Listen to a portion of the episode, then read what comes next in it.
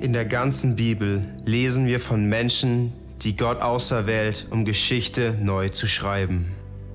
Gewöhnliche Menschen, um Außergewöhnliches zu tun.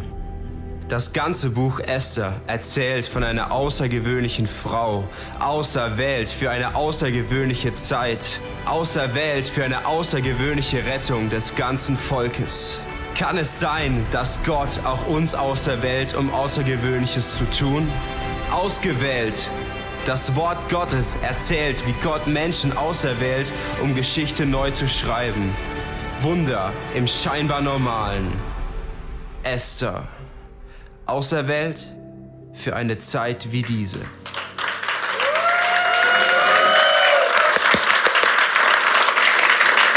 Herzlich willkommen! Du magst fragen, wozu herzlich willkommen? Herzlich willkommen zu der größten Gelegenheit deines Lebens. Das Jahr 2020. Normalerweise sehen wir Gelegenheiten so, dass wir sagen, ja, aber was ist, wenn nichts passiert? Richtig oder falsch? Was ist, wenn wieder passiert, was schon immer war? Und das lähmt uns Menschen. Und deswegen herzlich willkommen zu einem neuen Jahr, in dem wir mit einer Serie starten für eine Zeit wie diese. Eine Zeit wie diese, das ist erstaunlich. Und heute mit dem Untertitel, wenn deine Gelegenheit vor der Tür steht und man könnte sagen, und klopft. Klopf mal gegen den Stuhl vor dir. Genau. Deine Gelegenheit klopft. Oder vielleicht klopf mal auf die Stirn vom Nachbarn. Nein, nein, nein, nein, lass den Nachbarn in Ruhe, du kriegst eine geschossen. Aber, aber die, deine Gelegenheit, deine Gelegenheit im Leben, es klopft. Und wir alle haben eine Fähigkeit, manche Dinge zu ignorieren. Und dann, ja, es klopft, lass ruhig klopfen. Ich mache weiter, was ich immer weiter gemacht habe. Vielleicht klopft Gott in deinem Leben. Und dieses Jahr ist das beste Jahr deines Lebens, weil du Dinge loslässt, die dich hindern zu werden, wer du bist und Dinge anfasst und mit Dingen dich vertraut machst, die unbedingt notwendig sind, damit du werden kannst, der du bist. Zum Beispiel Bibel lesen, zum Beispiel beten, zum Beispiel mit Menschen über deinen Glauben sprechen. All diese Dinge sind für uns gar nicht selbstverständlich. Man muss die Gelegenheit nutzen lernen. Heute Morgen war auch so ein Tag, oder? Ich lag im Bett um 5 Uhr, geht bei mir der Wecker runter und ich denke, ah, was? Ich glaube, ich bleibe im Bett liegen. Wie froh war ich, dass ich nicht im Bett liegen geblieben bin, sondern mir das angeschaut habe. Uh. Manchmal, manchmal ist die Deckbette, also das Deckbett ein Lügen. Element. Du, äh, das ist so schön warm. Es ist so schön. Mein vergangenes Jahr. Ja, das war so sicher. Ich wusste genau, was läuft. Nichts. Wie wäre das, wenn wir uns aufmachen? Als ich mich aufgemacht habe, war es noch dunkel. Als ich zurückkam, sah es so aus, wie du jetzt siehst. Es ist immer so, wenn wir geschaffen sind für eine Zeit wie diese, dass wenn wir anfangen, sieht es dunkel aus. Wenn wir anfangen, haben wir einen Traum. Wenn wir anfangen, sehen wir noch nicht, was Gott tun will. Wir vertrauen ihm. Man kann nämlich Gott vertrauen, auch wenn man ihn nicht schaut. Oder wenn du Gott nicht schaust, kannst du ihm immer noch vertrauen. Ich glaube sogar, dass es Schlüssel ist in diesem Jahr, dass wir lernen, Gott zu vertrauen, wenn wir ihn nicht schauen. Das ist die Übung, das ist die Gelegenheit, Millionär zu werden. Ich weiß nicht, ob das klappt dieses Jahr. Ist wirklich nicht so wichtig. Aber die Person, die Frau, der Mann zu werden, der in dir steckt, die in dir steckt, dass die hervortritt, das, darum geht's. Für eine Zeit wie diese, wenn deine Gelegenheit vor der Tür steht und können wir es nochmal hören? Hallo, Theo, bist du da? Komm raus, ich hab was für dich. Schau mal an, was da auf dich wartet. Was für ein Leben. Okay, ich weiß nicht, ob du das dir vorstellen kannst, aber manche Leute, manchmal warten Leute auf die Gunst der Stunde, bis sie vorbei ist. Also, ich habe das schon gemacht. Ich habe dann, ja, ist nicht sicher. Ich will, äh, äh, äh, muss mich erstmal hinsetzen.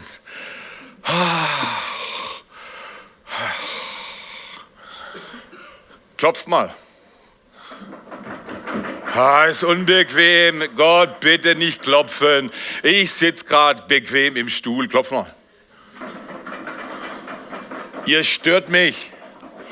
Könnte mich nicht in Ruhe schlafen lassen. Immer diesen Stress da. Manchmal, manchmal warten wir so lange auf die Gunst der Stunde, bis sie vorbei ist. Wäre es nicht traurig, wenn du nach deinem Tod feststellst, was du vor deinem Tod hättest machen können? Wäre es nicht traurig, wenn du nach deinem Tod erkennst, dass das, was dir andere gesagt haben über die Bibel, richtig war? Und du dachtest, hm, bin mir nicht sicher, man wartet so lange auf die Gelegenheit, bis sie, auf die Gunst der Stunde, bis sie vorbei ist. Ich kann dir nicht versprechen, dass alles geschieht, was du dieses Jahr erhoffst. Kann ich dir nicht versprechen. Ich bin kein Magier. Ich heiße Theo und bin ein kleiner, schwacher Mann. Glaube aber an einen großen, starken Gott. Sag mal deinen Namen. Ich möchte dich einladen. Klopf nochmal. Oh, oh, oh ja wenn die Gelegenheit vor der Tür ist. Die ist vor der Tür. Du musst nicht nach Afrika laufen, du musst nur die Tür aufmachen. Die Tür aufmachen für die Gelegenheit Gottes in deinem Leben. Und dann wirst du sehen, dass das, was Gott für dich vorbereitet hat, zum Beispiel in Tingen, gib mal Applaus für Tingen, für, zum Beispiel für Tottenau, gib mal Applaus für Tottenau, zum Beispiel in Segeten, gib mal Applaus für Segeten, eine Kirche, die an drei Standorten baut und einen vierten vorbereitet in Rheinfelden. Lasst uns im Modus bleiben bleiben, nicht sitzen, sondern absitzen im Sinne von äh, so bequem. Mal hier. Was, was ist der Unterschied zwischen hier und da? Die Haltung und was noch? Ich bin sofort da. Was läuft hier? Klopf mal. Ah, Weihnachten, ich habe so viel gegessen. Oh, meine, meine Hosen spannen, klopf weiter, äh, meine Hosen spannen. Aber ich habe ja bei Deutschland sucht den Superpastor, habe ich gesagt, super size the Pastor. Durch die vielen Weihnachtsgoodies, oder? Da kommt man nicht mehr hoch, klopf doch mal. Ah, ah, ah, ah, kann mir jemand helfen? Ah, was ist das Problem mit diesem Stuhl? Was ist das Problem mit manchen Gewohnheiten in unserem Leben? Sie versauen unsere Gelegenheiten, weil bis wir, bis wir hochkommen, ach komm, hör auf, klopf nochmal. Es klopft schon das ganze Leben. Gott klopft schon das ganze Leben, der wird auch weiter klopfen. Wirklich?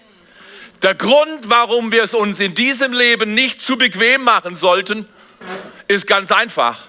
Wenn ihr jetzt klopft, klopft mal. Sofort da. Wer parat ist, muss sich nicht parat machen. Woo! Das ist der Unterschied. Du darfst gerne ausruhen im Leben, weil jeder Mensch braucht Ruhe. Aber wer sein Leben verschläft, wer seine Gelegenheiten verpasst, der ist nachher traurig. Also man könnte sagen, manchmal warten wir so lange auf die Gunst der Stunde, bis sie vorbei ist. Oder man könnte auch sagen, manchmal, und man sollte keine Gelegenheit beim Schopfe packen, die eine Perücke tragen. Man sollte keine Gelegenheit beim Schopfe packen. Das wird dir jetzt gefallen, dass ich sie aufziehe, oder? Aber darauf kannst du noch ein Jahr warten. Dar darum geht es nicht in dieser Predigt. Mal, man sollte nie eine Gelegenheit beim Schopf packen, die eine Perücke trägt. Warum nicht? There is no stability. Gibt es keinen Halt, gibt es keine Sicherheit. Da ist eine Spannung zwischen manchmal wartet man so lange auf die Gunst der Stunde, bis sie vorbei ist und man greift die falschen Gelegenheiten und futsch, man ist enttäuscht und liegt wieder im Stuhl und sagt, komm, rutsch mir doch einen Buckel runter. 2020 wird genau wie 2019. Ich gehe zur Arbeit und mache das Notwendigste und dann, ansonsten lebe ich mein bequemes Leben. Bitte nicht. Könnte es sein, dass du dieses Jahr und ich dieses Jahr lernen dürfen, dass wir lernen dürfen, zwischen einer guten und einer Gottgelegenheit zu unterscheiden. Zwischen einer guten und einer Gottgelegenheit zu unterscheiden. Wie macht man das, zwischen einer guten und einer Gottgelegenheit zu unterscheiden? Man lernt. Zum Beispiel, jemand hat mich unlängst eingeladen, hat gesagt, du Theo, könntest du um elf am Sonntag zum Brunchen kommen? Wir haben das beste Essen parat gemacht. Und dann sage ich, das scheint eine gute Gelegenheit zu sein. Ich schlafe aus bis um zehn, halb elf und dann gehe ich um elf zu diesen netten Freunden und wir brunchen. So bis zwei oder drei, richtig? Wäre eine gute Gelegenheit. Hey, sag mal, Theo, das wäre eine gute Gelegenheit. Aber weißt du was? Am Sonntag um elf es eine Gottgelegenheit, nämlich in die Kirche zu kommen. Am Sonntagmorgen hast du eine Gelegenheit, in die Kirche zu kommen oder in Tingen am Sonntagnachmittag um 17 Uhr. Wow, eine Gelegenheit, das ist eine Gelegenheit. Nicht jede Gelegenheit kann man beim Schopf packen, weil manche tragen eine Perücke. Aber die Gelegenheit, Gott zu begegnen, sag's deinem Nachbarn, sag's deinen Freunden, bei deinem Job, lad Leute ein und sag, hey, das ist eine Gelegenheit. Du solltest nicht warten, bis sie vorbei ist. Wie viele Leute habe ich beim Sterben begleitet? Die mir gesagt haben, du Theo, das Leben ist brutal schnell vorbeigegangen. Im Rückblick denke ich, hätte ich ein paar Sachen anders nutzen sollen. Übrigens, weißt du, was Number One ist bei 95-Jährigen, die gefragt wurden, was sie in ihrem Leben, wenn sie noch mal leben könnten, anders machen? Weißt du, was sie gesagt haben? Sie würden mehr riskieren. Da hat keiner gesagt, hm, ich habe zu wenig Geld. Hm, ich, das war das Erste. Das Erste war, ich habe es zu flach gespielt. Der Ball flach gehalten. Kein Risiko eingegangen. Nicht Gott vertraut, sondern mal abwarten. Ich möchte dich einladen mit dieser Message. Warte nicht ab. Lerne zu unterscheiden zwischen einer guten Gelegenheit und einer Gottgelegenheit. Ordne dein. Heute Morgen bin ich nicht im Dunkeln losgelaufen, weil ich gerade so geil drauf war, die Dunkelheit anzuschauen. Es war ehrlich gesagt überhaupt nicht der Zweck der Übung. Der Zweck der Übung, heute Morgen in Gottesdienst zu kommen, war auch nicht, weil ich halt so ein Ritualmensch bin und sonntags bin ich halt morgens immer hier im Netzwerk 43. Weißt du was? Ich weiß, wie ich meine Zeit verwenden kann. Blöd bin ich nicht, also nicht ganz blöd. Ich bin hier, ich bin heute Morgen laufen gewesen, weil ich eine Routine etabliert habe in meinem Leben. Wenn ich bete, geht's besser. Wenn ich früh meinen Morgen erober und Gott mein Leben gebe, dann geht's besser. Wenn, wenn ich Gott suche, komme ich weiter.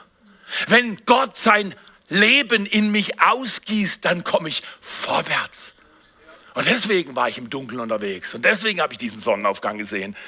Und ich möchte dich einladen. Nicht jede offene Tür ist die richtige Tür. Checke mal dieses Jahr. Was sind offene Türen, Möglichkeiten, vielleicht sogar gute Gelegenheiten? Und was ist eine Gottgelegenheit? Ich werde vielleicht nochmal sagen, aber das ist ein Hammer-Zitat. Im Leben hat ein Mensch eine große Gelegenheit und viele kleine. Ob die große Gelegenheit gelingt, hängt davon ab, wie er die kleinen handelt. Heute Morgen im Dunkeln, das war eine kleine Gelegenheit, aus dem Bett zu gehen und zu beten. Das war, das war, Entschuldigung, wenn ich liegen geblieben wäre, du hättest es nicht gemerkt. Entschuldigung, einmal in den Gottesdienst zu gehen, ist kein magisches Ding, dass es Wunder geschieht und bäm, alles geht gut, weil du nur im Gottesdienst warst. Oder du betest oder du liest die Bibel. Das hat keine, der christliche Glaube hat keine Magie. Kein Automatismus. Die erwischt es halt gut und die erwischt es halt schlecht. Nein, Gott gibt dir eine große Gelegenheit, sag mal, mein Leben. Und er gibt dir viele kleine Gelegenheiten, sag mal, mein Alltag. Der, das ist so. Und im Alltag verpassen wir die Gelegenheiten, weil wir denken, um Himmels Willen, lass mich doch damit in Ruhe, da bleibe ich lieber sitzen. Und dann greifen wir so manche Perücke.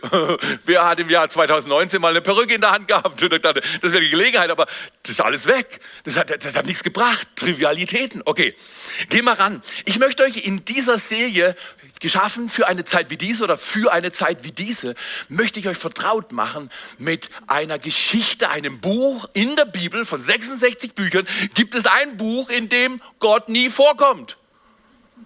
Digga, wir sind in der Kirche, da muss man doch, wenn man in der Bibel nachkramt, da muss man doch ein Buch nehmen, wo Gott drin vorkommt. Aber in diesem Buch, das wir diesen Monat miteinander studieren, kommt Gott nicht mal vor. Ja, Theo, ist überhaupt in der Bibel? Ja, mitten in der Bibel.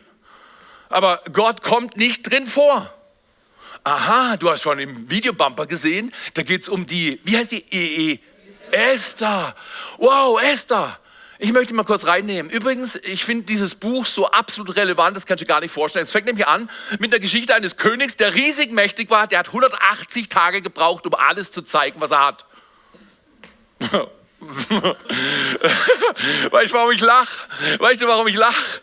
Weil wenn du zu mir kommst, du hättest in einer halben Stunde alles gesehen, was ich habe. Sag mal, Theo, der König und du, Riesenunterschied. Richtig. Wenn es um Sachen geht, brauchst du nicht 180 Jahre schauen, was ich alles habe.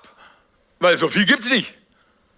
Aber ich habe eine große Gelegenheit, mein Leben für Gott einzusetzen und an der arbeite ich. So viele Kirchen zu bauen wie möglich, mit so vielen Menschen über Jesus zu sprechen und sie einzuladen.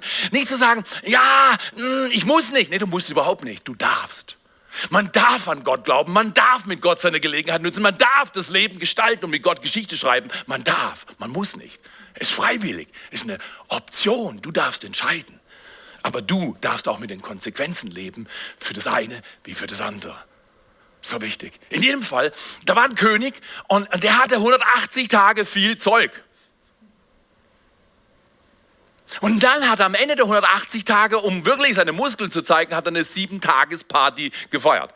Übrigens, ein Land ist momentan in der Politik ziemlich an der Vorderfront. Sag mal, I, I, I, R. Der Iran. Genau, da kam der König her. Babylonien hieß es damals.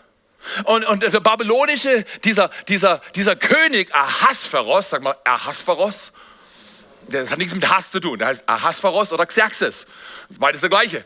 In jedem Fall, dieser König hatte Stress mit seiner Königin. Zickenkrieg, äh, nein, Ziegenkrieg, Ziegerkrieg. Der hatte Theater mit seiner Königin. Die Königin war eingeladen, zu seiner Party zu kommen, aber sie hatte auch eine Party. Kapitel 1 von Esther. Und, und, und, und ihre Party war so cool, dass sie sagte, du mit deiner Party kannst abstinken. Was denkt ihr, was der König, der 180, Jahr, äh, 180 Jahre, 180 Tage sein Zeugs gezeigt hat, was für eine Laune der hatte, nachdem seine Königin Vasti, sag mal, Vasti oder Vashti, mehr badisch, Vashti, äh, äh, Vashti oder Vasti, was immer du willst. Aber Vashti war schlecht gelaunt und sie sagte zu ihrem König, also ich könnte mir vorstellen, sie hat zwei Finger mit dem internationalen Zeichen der Wertschätzung, ich zeige sie jetzt nicht, aber ihr könnt es euch vorstellen, und hat dieses internationale Zeichen der Wertschätzung an ihren König gerichtet. Und wie fand er das? das ich glaube, der König war heiß und zwar nicht auf die Frau, sondern vor Ärger. Sind wir doch zu Hause, oder? Hast du dich letztes Jahr auch geärgert? Hast du dich schon dieses Jahr vielleicht ein bisschen geärgert? Hast du Gelegenheiten zum Ärger gehabt? Weißt du was? Lass sie aus. Eine Gelegenheit zum Ärger ist eine Gelegenheit beim Schopfpacken, die eine Perücke trägt. Kommt nichts mehr raus. Kommt nichts mehr raus. Okay. Esther wird uns nicht mal vorgestellt im ersten Kapitel, sondern nur das Theater zwischen König Ahasveros und der Königin Vasti. Und dann sagt er, so Vasti, wenn das das ist, was du willst, du kannst haben, hat sie entlassen, rausgeschmissen. Und jetzt pass mal auf, jetzt lese ich dir im Kapitel 2 ab Vers 1 folgendes vor. Nach diesen Begebenheiten, dem Stress im Königshaus, als der Zorn des Königs Ahasveros sich gelegt hatte, dachte er zurück an Vasti und an das, was sie getan hatte und was, sie über, was er über sie beschlossen hatte. Das sagten die Pagen, also sein ganzes Haus, seine Beamten, seine Freunde, die ihn bedienten. Man suche dem König unberührte Mädchen von schönem Aussehen. Sag mal Harem. Wow, Gott sei Dank haben sie die Zeiten geändert, oder? Ich bin seit 32 Jahren und fünf Monaten mit einer Frau verheiratet. Die gleiche Frau. Ich bereue nichts. Das ist gut. Aber er wollte unberührte Mädchen von schönem Aussehen und der König bestimmte Beamte in allen Provinzen seines Königreiches, dass sie alle unberührten Mädchen von schönem Aussehen in die Burg Susa, sag mal Susa, Burg Susa, ins Frauenhaus bringen sollten. Und manche Dinge ändern sich nicht, oder? Manche Dinge ändern sich nicht. Auch zweieinhalbtausend Jahre später. Das ist ungefähr so lang her ungefähr 500 vor Christus äh, äh, tragen, äh, spielen sich diese Situation ab, von dem wir jetzt lesen. 500 vor Christus. Sollten unter seine Obhut, der Obhut dieses königlichen Beamten Hegai, Beamten Hegai, des Hüters der Frauen, äh, gebracht werden und man solle ihnen dort die nötigen Schönheitsmittel zuteil werden lassen. Wellness von vor zweieinhalbtausend Jahren ein Wellness-Hotel, man denkt, hey, wenn Sie sich das Label dranhängen, ist so modern, ist, so, ist jetzt gerade Zeit dafür. Weißt du was? Das gab es alles schon. Ist nichts Neues unter der Sonne. Ist nichts Neues. Neu ist nur, wenn du die Gelegenheit deines Jahres nützt und mit Gott Geschichte schreibst. Das ist gut. In jedem Fall haben sie alle möglichen Wellness gehabt und das Mädchen, das dem König dann gefällt, mag an Vastis Stelle Königin werden. Ah, Austauschprogramm, oder? Und das Wort war recht in den Augen des Königs und er machte es so. Nun war da ein jüdischer Mann in der Burg Susa. Sein Name war Mordechai. Sag mal Mordechai. der Sohn Jajas, des Sohn Chimis, des Sohnes des Kisch, ein Benjaminiter. Das finde ich schon mal unfair. Hast du schon mal Theoniter gehört? Mein Stamm? Gibt's nicht. Mein Sohn hat einen eigenen Stamm. Finde ich unfair. Benjaminiter. Das, also, aber müssen äh, Mordechai hatte auch einen Stamm, von dem er kam. Der aus Jerusalem gefangen weggeführt worden war, dieser Mordechai war weggeführt aus Jerusalem, zusammen mit äh, Weggefährten, die mit Jechonja, dem König von Juda, gefangen weggeführt wurden. Und zwar hat es dann Nebukadnezar, sag mal Nebukadnezar, haufenweise neue Namen, oder? Ähm, Nebukadnezar, der König von Babel, der sie gefangen weggeführt hatte. Und er war Vormund, dieser Mordechai war Vormund von Hadassah, die auch Esther heißt, der Tochter seines Onkels, denn sie hatte weder Vater noch Mutter. Ey, das kann ich ein Stück weit nachvollziehen. Ich bin auch halbweise. Wow, Esther war entwurzelt. Nicht nur aus ihrer Kultur, rausgerissen aus ihrem Alltag, ihre Eltern verloren, ihre Mittel verloren, ihre Rahmenbedingungen verloren. Sie war alleingelassen. Sie war vielleicht missbraucht. Sie war ein Sklave. Sie war mittellos, alleingelassen, überfordert und frustriert. Was könnte sein, dass Gott auch in ihrem Leben klopft? Lasst uns weiterlesen. Vater und Mutter verloren und das Mädchen war von schöner Gestalt und von schönem Aussehen. Und als dreh mal zum Nachbar und sag, ich bin schön. Und wenn du Mann bist, sag mal deiner Nachbarin oder deinem Nachbar, ich bin stark. Ja, bei Männern, ich bin stark, bei Frauen, ich bin schön. Können wir nochmal machen, okay. Esther war schön, Männer sind stark. Als ihr Vater und ihre Mutter gestorben waren, hatte Mordechai, Mordechai sie als seine Tochter angenommen. Und es geschah, es geschah, als das Wort des Königs und sein Gesetz vernommen wurde und als viele Mädchen in die Burg Susa unter die Obhut Hegais zusammengebracht wurden, da wurde auch Esther in das Haus aufgenommen. Klopft mal auf den Stuhl. Gelegenheit. So ist es eigentlich eine Gelegenheit. Sie wurde aufgenommen in die Obhut von diesem Hegai, dem Hüter der Frauen. Und das Mädchen gefiel ihm und erlangte Gnade vor ihm. Und er beeilte sich, ihr die nötigen Schönheitsmittel, sprich Wellness, und die gebührende Verpflegung, finde ich gut, sag mal Nutella, äh, zuteil werden zu lassen und sie mit sieben auserlesenen Mädchen aus dem Haus des Königs zu umgeben. Dann ließ er sie mit ihren Mädchen in den besten Flügel des Frauenhauses umziehen. Was eine Story hier in Esther 2. Wir haben den Stress zwischen dem Königspaar, dann haben wir eine kleine, unscheinbare Person, die vollkommen am Rande der Gesellschaft steht, mittellos. Sag mal, so sehe ich manchmal auch aus. Mein Jahr 2020 sieht genau so unauffällig aus. Aber interessant ist, plötzlich dreht sich die Geschichte und Gelegenheit klopft an die Tür von Esther. Wir gehen mal durch vier kleine Gedanken, die uns helfen, die Gelegenheiten, die wir dieses Jahr in unserem Leben haben, zu nutzen und mit Gott Geschichte zu schreiben. Das Erste, was mir kommt, wenn ich an Gelegenheiten denke, ist ganz einfach, Gottes Gelegenheiten kommen oft verkleidet als Probleme. Ich weiß, wie oft ich in meinem Leben umgeknickt bin. Mit beiden Sprunggelenken hatte ich riesig Theater. Ich bin seit ungefähr einem Jahrzehnt nicht mehr umgeknickt, aber vorher 30 Jahre. Gott hat meine Knöchel und meine Sprunggelenke geheilt, aber du willst nicht wissen, welche Schmerzen ich geduldet habe in diesem Prozess der instabilen Gelenke. Und was die Ärzte zu mir gesagt haben. Aber heute denke ich nicht an die Zeit von Schmerz und Instabilität. Heute denke ich an das Wunder, das Gott bei mir gemacht hat. Aber es war ein Problem in meinem Leben. So wie bei Esther. Esther war ein Problemkind. War aus einer Problemfamilie. Die Eltern sind weg, weggestorben. Möglichkeiten im Eimer. Wenn du in deinem Leben Situationen erlebt hast, die unrecht liefen, die schlecht für dich liefen, wo Menschen versagt haben, Fehler geschehen sind und dein Leben dadurch dezimiert wurde, das ist das Leben von Esther. Esther ist so interessant, ist eine Riesenstory, weil Esther fängt da an, wo du und ich sind. Esther ist da, wo du und ich uns auch bewegen. Wir haben Gelegenheiten Gottes, die kommen in der Verkleidung von Problemen. Okay, jemand hat mal gesagt, fokussiere nicht das Problem, sonst verlierst du die Sicht für die Lösung. Wenn ich sage, ich habe nicht genug Geld und ich bin so von meiner Armut überwältigt und von meinem Mangel überwältigt und du streckst mir einen grünen Hunderter hin, aber vor lauter erzählen, was ich alles nicht habe und was alles nicht gut lief, erkenne ich nicht, dass du mir 100 Euro schenken willst, die mir in jedem Fall fürs nächste Glas Nutella reichen sollte. Dann verpasse ich die Gelegenheit, weil ich mich aufs Problem fokussiere. Fokussiere nicht aufs Problem, sondern auf die Lösung. Die Lösung mag nicht heute oder morgen gleich kommen. Äh, übrigens, das letzte Jahr habe ich abgeschlossen mit Zielen, die ich nicht erreicht habe. Und übrigens bin ich am ersten Tag des Jahres 2020 auf die Waage gestanden und es war kein guter Augenblick.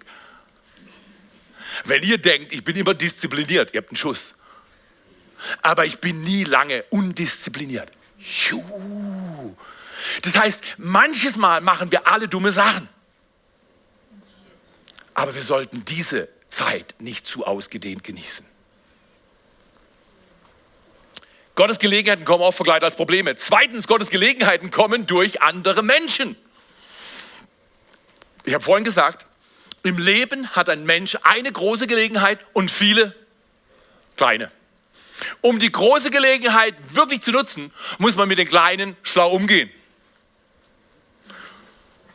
Es gab einen Tag im Jahr 1992, ähm, da kam ich zurück von einer zweieinhalb oder zwei Wochen langen Reise mit meiner Frau durch Deutschland. Wir haben in Kanada gelebt. Ich war Pastor in, in Fort McMurray, Alberta, mit meiner Frau in einer netten Kirche. Die haben mir ein Gehalt gezahlt. Ich hatte sogar ein Büro, ein eigenes Büro. Das habe ich übrigens heute nicht mehr. Also ich bin abgestiegen. Was, du bist Leiter von Netzwerk 43 und hast nicht mal ein eigenes Büro? Nein. Also nicht in diesem Haus in dem Fall. Ich habe ein eigenes Büro bei mir zu Hause. Zahle ich mir selber. Weißt du wieso? Wir glauben an eine Mentalität. Kirche nicht fett, groß, rund, selbstzufrieden, sondern Kirche schlank, damit wir nicht in dem Stuhl sitzen, sondern in dem Stuhl uns bewegen und parat sind und nicht ständig parat machen müssen. In jedem Fall, nach zweieinhalb Wochen kam ich zurück. Wir waren mit der Frage unterwegs in Deutschland, sollen wir zurückkommen nach Deutschland und hier eine Kirche aufbauen? Und ich dachte, in meinem Training über Gemeindegründung habe ich gelernt, geh immer in Städte, weil das sind die besten Gelegenheiten grundsätzlich durchaus okay. Mit diesem Bild bin ich nach Deutschland gekommen und dann zweieinhalb Wochen durch Deutschland gefahren, habe Leute in Düsseldorf getroffen. Düsseldorf fand ich eh gut, konnte man gut shoppen. Ähm, und dann bin ich nach Stuttgart. Stuttgart war auch gut, oder? Landeshauptstadt. Und habe dort mit Leuten gesprochen. Dann kam ich noch Karlsruhe, da war ich mal im Zivildienst, fand ich auch nicht schlecht. Und, äh, und dann kam halt noch Freiburg, da bin ich geboren. Habe ich gedacht, vielleicht gründen wir eine Gemeinde in Freiburg. Alle Städte abgeklingelt und dachte, irgendwo muss doch was für uns sein. Keine Antwort, keine offene Tür, keine Gelegenheit. Und ich dachte, um Himmels Willen, dann fahren wir halt wieder zurück nach Kanada. Die mögen mich und die haben gesagt, hey, wir, wir wollen, dass du bleibst und, und lass das Zeugs mit Deutschland, lass es einfach liegen. Und in jedem Fall, nach zweieinhalb Wochen Frustration, komme ich nach Hause, sehe meine Mutter. Und sie sagt, du Theo. Und ich wusste schon, als sie sagte, du Theo, Gott spricht durch sie. Zweiter Punkt. Gottes Gelegenheiten kommen durch andere Menschen. Sie sagt, du Theo, und es fährt mir wie durch den Körper. Ich kann es heute noch spüren. Du Theo, ihr wollt doch zurück nach Deutschland, eine Gemeinde gründen. Ich kenne ein Ehepaar im Schwarzwald, die beten schon lange, dass ein Ehepaar kommt und eine Gemeinde gründet. Da sage ich, Mutter, ist schön, dass Leute für mich beten, aber ich bete gerade für eine Stadt, nicht fürs Land. Wer außer mir hat manchmal den falschen Plan und hat Schwierigkeiten, auf Gottes Stimme zu hören, der den richtigen Plan hat? Die Frage, ob deine große Gelegenheit gelingt, ist die Frage, ob du die kleinen Gelegenheiten richtig nutzt. Meine Mutter sagt zu mir, Theo, da betet ein Ehepaar, dass ein anderes Ehepaar kommt und im Schwarzwald eine Gemeinde gründet. Ich habe zu ihr gesagt, Mama, du weißt doch, ich bin Erstädter. Ich habe in Dallas studiert, meine Frau kommt aus Toronto. Wir können besser in der Stadt. Meine Mutter sagt, dann kannst du lassen.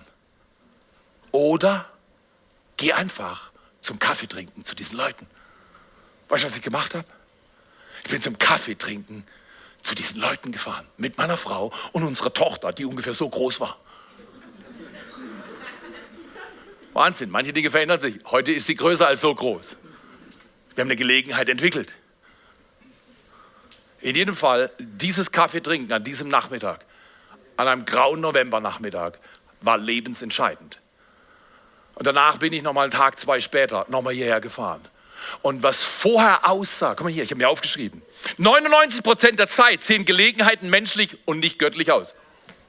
99 Prozent der Zeit sehen Gelegenheiten menschlich und nicht göttlich aus. Es war menschlich. Meine Mutter sagt, hey, da betet mal. Ja, also gut, dann lass sie doch beten. Ich fahre dorthin. Kaffee und Kuchen. Menschlich, oder? Plötzlich im Gespräch spricht Gott zu unserem Herzen. Ich fahre zwei Tage später mit unserer kleinen Tochter nochmal durch diese Region und bam, Gott hat so klar gesprochen wie anders mal nur noch zwei andere Male in meinem Leben. Einmal, als ich mich für Jesus Christus entschieden habe, vor 41 Jahren. Und das andere Mal, als Gott zu mir gesagt hat, das ist die deine Frau, die kannst du heiraten. Danach habe ich so deutlich nichts mehr gehört. Und in dieses dritte Mal, wo Gott zu mir spricht, sagte er in Englisch, Gott spricht Englisch. In Englisch spricht Gott, go prepare for a new dawn in the Black Forest.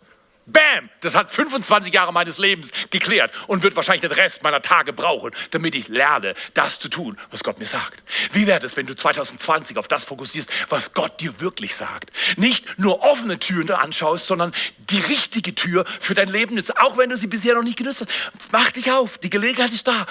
Sag mal 21 Tage. Ich möchte euch einladen, ich möchte euch echt einladen.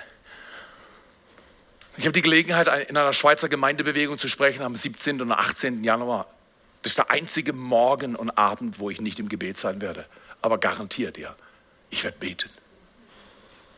Ansonsten bin ich jeden Abend da.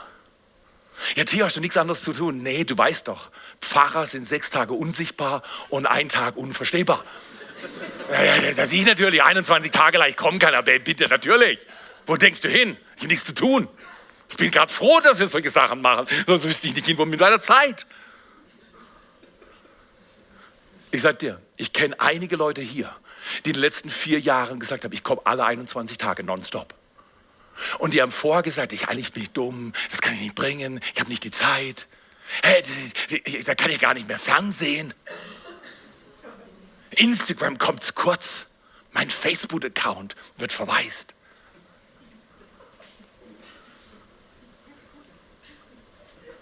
Who in this world could care?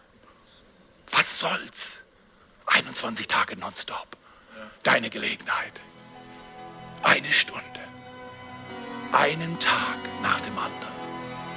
Gib Gott deine Zeit. Erstens, Gottes Gelegenheiten kommen oft verkleidet als Probleme. Zweitens, Gottes Gelegenheiten kommen durch andere Menschen. Drittens, oh, ich liebe das. Gottes Gelegenheiten warten auf die, die sich geduldig darauf vorbereiten. Ja. Das, das mag der Grund sein, warum es bisher noch nicht geklappt hat, weil ich war nicht geduldig. Übrigens, zwölf Monate Vorbereitung für Esther. Als der König sich entschieden hat, er braucht eine andere Frau, wo Ehre in der Equation ist. Das heißt jetzt nicht, dass du eine andere Frau oder einen anderen Mann brauchst. Bitte lass das bleiben. Das ist das Alte Testament. Aber als, da war ein Prozess von vier Jahren. Es brauchte Geduld. Esther brauchte Geduld. Ich sag dir, Esther ist die Königin von diesem König geworden, weil sie vorher schon wie eine Königin gelebt hat. Solange du noch im Dunkeln bist, lebe ein Leben des Lichts. Warte nicht auf deine große Gelegenheit, damit du dich aufschwingst für ein großes Leben, sondern lebe ein großes Leben und die große Gelegenheit kommt in dein Leben. Gottes Gelegenheiten warten auf die, die sich geduldig darauf vorbereiten wenn du parat bist. Hier sitze ich parat, oder? Sofort da. Wenn du parat bist, brauchst du dich nicht parat machen. Gottes Gelegenheiten warten auf die, die sich geduldig darauf vorbereiten. Ich möchte ein Beispiel zum Fasten geben. Ich habe noch nie 21 Tage durchgefasst. Es tut mir wirklich leid. Ich bin noch nicht so diszipliniert gewesen. Ich gehe dieses Jahr wieder ran. Manche Ziele erreiche ich nicht beim ersten Versuch, beim ersten Übungsansatz. Bet für mich. Ich will dieses Jahr diese Hürde packen. Um dich zu beeindrucken, ach, who cares? Um mich zu beeindrucken, vergiss es. Um Gott zu suchen und mich zu disziplinieren. Was immer du fastest, faste die nächsten drei Wochen. Esther hat auch gefastet. In diesem Brief ist es glasklar beschrieben. Aber ich möchte ein Beispiel geben über geduldiges Vorbereiten. Übrigens, geduldig warten ist nicht geduldig warten. Geduldig warten nach Gottes Sinn ist geduldig warten mit der richtigen Haltung. Das heißt, wenn es noch nicht geschieht, bleibe ich dabei. Ich laufe nicht weg. Ich bin nicht mal so und mal so, sondern man kann mit mir rechnen. Ich bin da. Stark.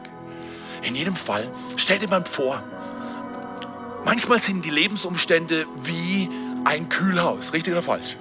Du sitzt in deinem Leben und es ist 15 Grad unter Null. Alles erfroren. Die Dinge Gottes passieren nicht. Alles erstarrt. Es geht nichts vorwärts. Und dann ringst du damit und du sagst, mm, ich tue mein Bestes, ich heiz den Kühlraum auf. Und du heizt ihn auf und, und du siehst, die Temperaturanzeige geht von minus 15 auf minus 7 und es hat dich alles gekostet. Bibellesen, Gebet und Übungen und, und, und regelmäßigen Gottesdienst und es ist nur 7 Grad minus. Der Eiswürfel auf deinem Tisch, macht das einen Unterschied? Minus 15 oder minus 7? Macht keinen Unterschied, oder? Und dann machst du nochmal weiter und sagst, oh, die Gelegenheiten Gottes warten auf die, die sich geduldig darauf vorbereiten. Du sagst, okay, ich bereite mich ja 2020 vor.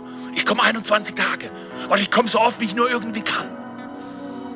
Und dann schwingst du wieder auf in seinen Kühlraum und sagst, mm, ich gebe nochmal alles. Und plötzlich siehst du, der Thermometer steigt auf minus 1 Grad.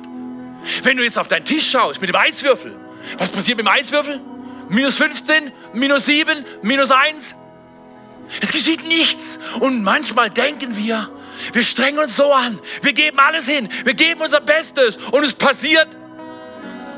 Und Gott sagt, nein, ich bin am Klopfen. Mach weiter, repeat it, replay. Tu es nochmal. Und dann gibst du dich nochmal hin. Lass dieses Jahr sein, dass du nochmal alles gibst und die Temperatur im Kühlhaus steigt auf 0 Grad. Was passiert mit meinem Eiswürfel auf dem Tisch? Er beginnt langsam zu schmelzen. Bei 0 Grad fängt langsam der Prozess an, dass es taut. Lass dich von 0 Grad nicht abhalten, vollkommen wie ihr richtig gehört habt. Bei 0 Grad passiert noch nicht viel. Bei 0 Grad ist die Kippe Du kippst in die richtige Richtung. Wie wäre das, wenn wir dieses Jahr grünen wie eine Palme? Wenn wir dieses Jahr gedeihen wie ein Garten? Wenn wir dieses Jahr die Temperatur durch Gebet hochnehmen und Dinge sich entwickeln, weil ein Volk Gott sucht und betet, weil wir uns Zeit nehmen, unsere Kühlhausatmosphäre in unserem geistlichen Leben zu erwärmen. Drittens, Gottes Gelegenheiten warten auf die, die sich geduldig darauf vorbereiten. Viertens, Gottes Gelegenheiten sind immer größer als du selbst. Gott hat Esther gesegnet. Wer die zehn Kapitel liest, wird feststellen, wir gehen durch, Hammer.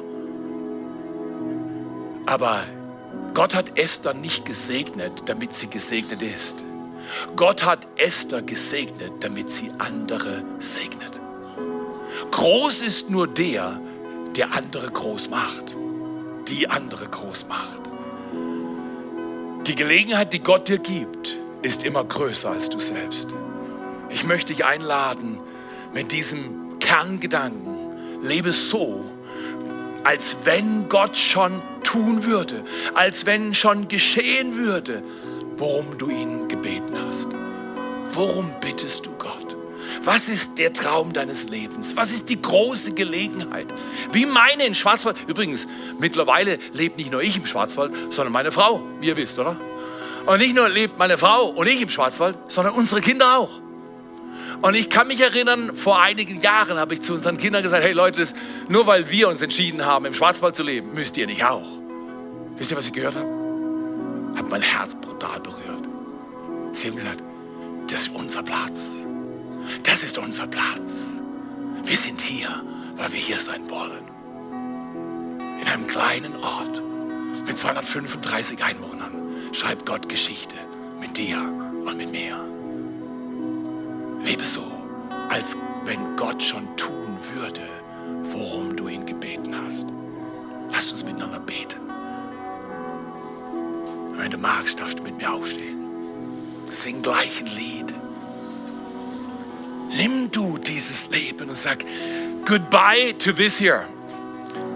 Goodbye zu diesem Leben der Bequemlichkeit, Und entscheide dich, mit Gott parat zu sein und mit ihm zu laufen. Er wird dich nicht enttäuschen. Jesus, wir danken dir, dass wir als ganze Kirche in Tingen, in Tottenau, hier in Segeten zusammenstehen und mit dir Schritte machen. Wir wollen dieses Jahr deine Gelegenheiten nutzen wie nie zuvor. 21 Tage Gebet, Zeiten in deiner Gegenwart.